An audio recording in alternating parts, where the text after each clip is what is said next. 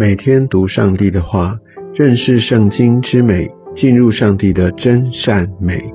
家人们平安，我是怀德。今天我们进入到尼西米记第五章，我们可以看到这样呃进行了一段年岁之后，呃在当地他们也经历到一些的困难，有一些短缺的问题哦，看到人口众多，然后粮食有点不太够用，那又。看到有这些呃有钱的人呢，那他们就使用高利贷来压榨这些有需要的这些的平民百姓，所以在这样的一个过程里面，我们就可以看到有一些的民怨就起来，他们就告到尼西米那里去，而我们可以看到在这样的一个状况当中，呃，尼西米他是如何的来处理这样的状况。我们可以看到尼西米他就发怒，然后呢，他就开始呃在筹划召开这个群众的大会，用呃舆论还有群众的力量来把这件事情来放到台面上哦，因为这真的是一个不公义的事情，特别在摩西律法里面，神的百姓是要互相帮助，是要互相供应的，所以这真的是呃不是在神的心意当中。而我们可以看到，在当时的时空背景，确实，呃，短缺是一个事实，但是要如何的来帮助大家度过，而且也不会，呃，来真的让这一群的有钱有资源的人太过牺牲，所以呢，尼西米他就用这样的方式来率先也以身作则，让他们就放弃来收取利息。我想在当时，这些一般的人，他们不只是收取利息，而且还放高利贷。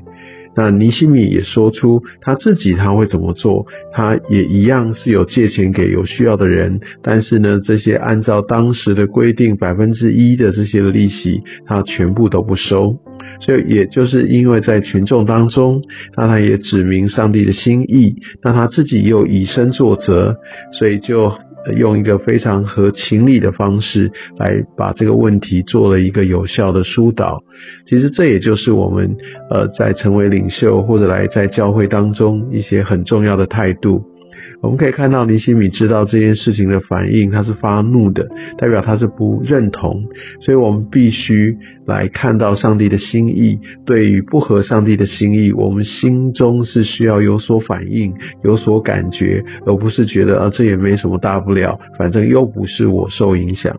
而且他很积极的就来开始处理，所以很多我们觉得这些不不公义的事情，我们不可以放到一边，我们要寻求上帝的智慧，我们要积极的来处理。那当然，这整个处理的方式，那尼西米他非常的有智慧，所以他用群众的力量，然后他以身作则，而且做的方式是非常合乎情理的，那也可以顾到大家呃他们的一些的需要跟立场。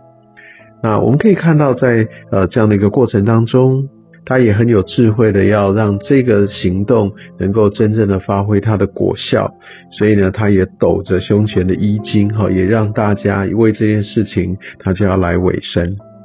那我想这件事情，呃，在这个之后，尼西米也写下他如何的来真正来做神的工，他的态度、他的行动以及他的心，我们可以看到他真正的就愿意来用他自己所有的资源来支持上帝的工，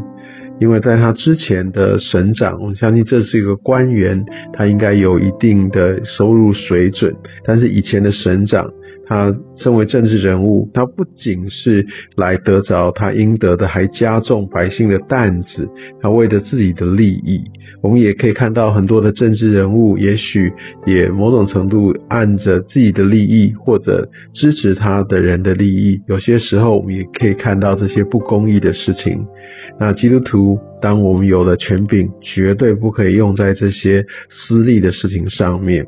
而且呢，我们可以看到尼西米他不仅是来呃放弃他当得的这样的一个权柄的好处，他甚至连自己省长的俸禄他都不取，他一个敬畏上帝的心就展现在他真的是关心上帝的家。而我们可以看到，他恒心的修建城墙，他也没有来为自己来买田地啊。我想呢，原本他可能有机会的来为着自己来建壮大自己的产业，但是他绝对没有。他真的是用一个非常公益的心，一个不求己利的心，在做上帝的工。但是他有缺乏吗？我们可以从这个些经文当中完全看不到他有任何的缺乏，他还把他的仆人也都聚集在百姓当中一起去做工，他用自己所有的资源来支持上帝的圣工，而且呢，他非常的慷慨，哦，他愿意来招待，然后他在这一切的接待上面都丝毫没有怠慢。尼西米是一个乐于付出的人。他乐于付出的原因，也就是因为他敬畏上帝，他知道上帝顾念他的百姓。那我们也可以看到，他对于这些来压榨上帝百姓的这些的事情，他是完完全全的无法接受，而且来率先，他把权柄用在要制止、矫正这样的一个乱象当中。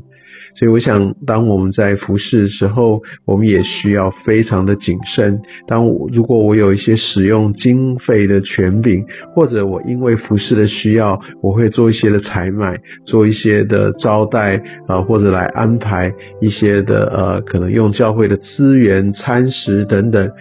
呃，我们当然。呃，不是说我们就什么事情都要弄得最简陋，但是我们是不是也可以从尼西米的整个态度当中，让我们知道，不是为着好像这世上所追求的那一些的好处啊，那一些就为着自己来创造利益，或者我们就觉得说啊，那反正是公用的资产，那我们就可以呃又有预算，所以我们就好好的就把它用了。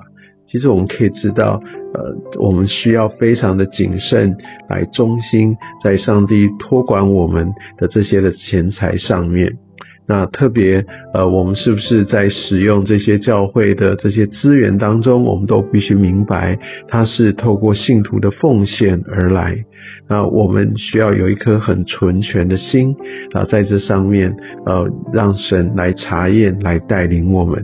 愿尼西米他对于金钱的这样的一个态度，也成为今日我们很重要的提醒，也让我们能够因为行在神的心意当中，按照神的法则，而使我们进入真正的祝福。愿上帝祝福你。